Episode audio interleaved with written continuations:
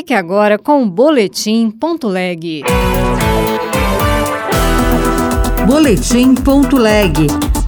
As últimas notícias do Senado Federal para você. Comissão do Senado poderá debater o impacto do assédio na saúde mental de mulheres policiais. É urgente discutirmos o problema com especialistas, a fim de propor soluções mais efetivas para o combate do assédio e o suicídio nessas instituições. Inscrições para o programa Jovem Senador começam na quinta, 1 de fevereiro. Eu sou Regina Pinheiro e este é o Boletim Ponto Leg.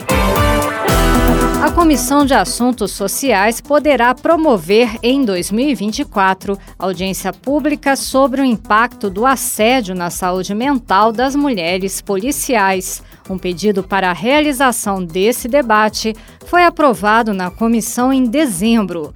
Repórter Janaína Araújo. Entre os convidados para a audiência proposta pela senadora Leila Barros, do PDT do Distrito Federal, está Aldair Drummond, pai da escrivã Rafaela Drummond, encontrada morta em casa em junho do ano passado.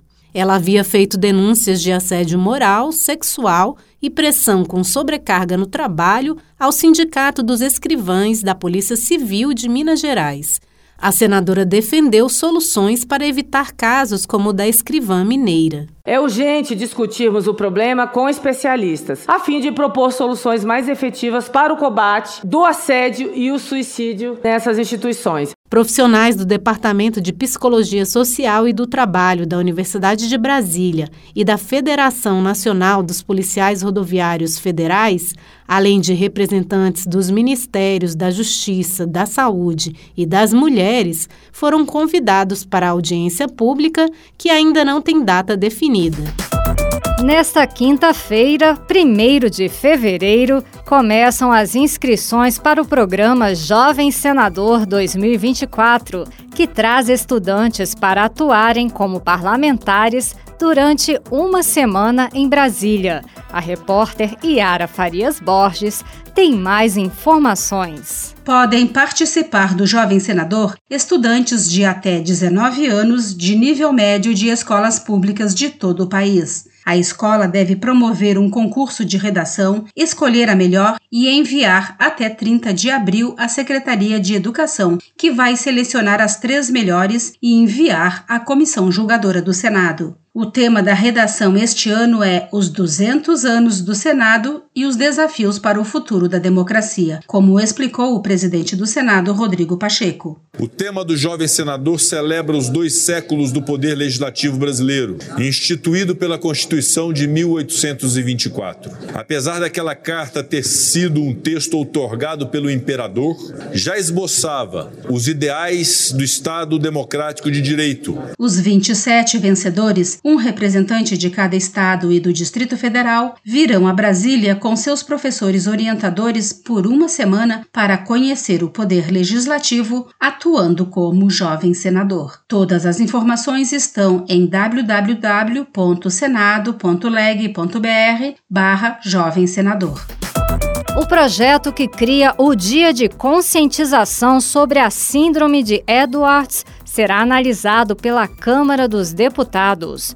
O objetivo é incentivar que gestantes façam os exames de pré-natal, capazes de detectar a doença genética que causa baixa expectativa de vida, além de dificuldades na gestação e no parto.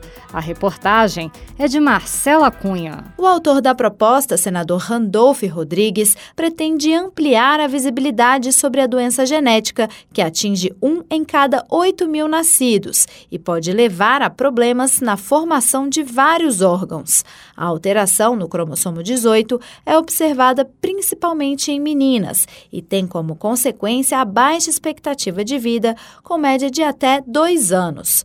Para a relatora do projeto, senadora Damares Alves, do Republicanos do Distrito Federal, a inclusão no calendário nacional vai dar mais destaque para a discussão sobre a doença. Já a senadora Zenaide Maia, do PSD do Rio Grande do Norte, que é médica, ressaltou que o diagnóstico precoce impacta na escolha da via de parto pela mãe, nos cuidados imediatos após o nascimento e nos primeiros dias de vida. Com certeza, esse dia de conscientização vai ajudar muitas as mulheres e fazer seu pré-natal. Se aprovado, o Dia Nacional de Conscientização sobre a Síndrome de Edwards será celebrado anualmente em 6 de maio.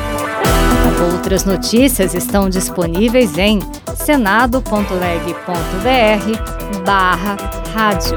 Você ouviu Boletim.leg. Notícias do Senado Federal.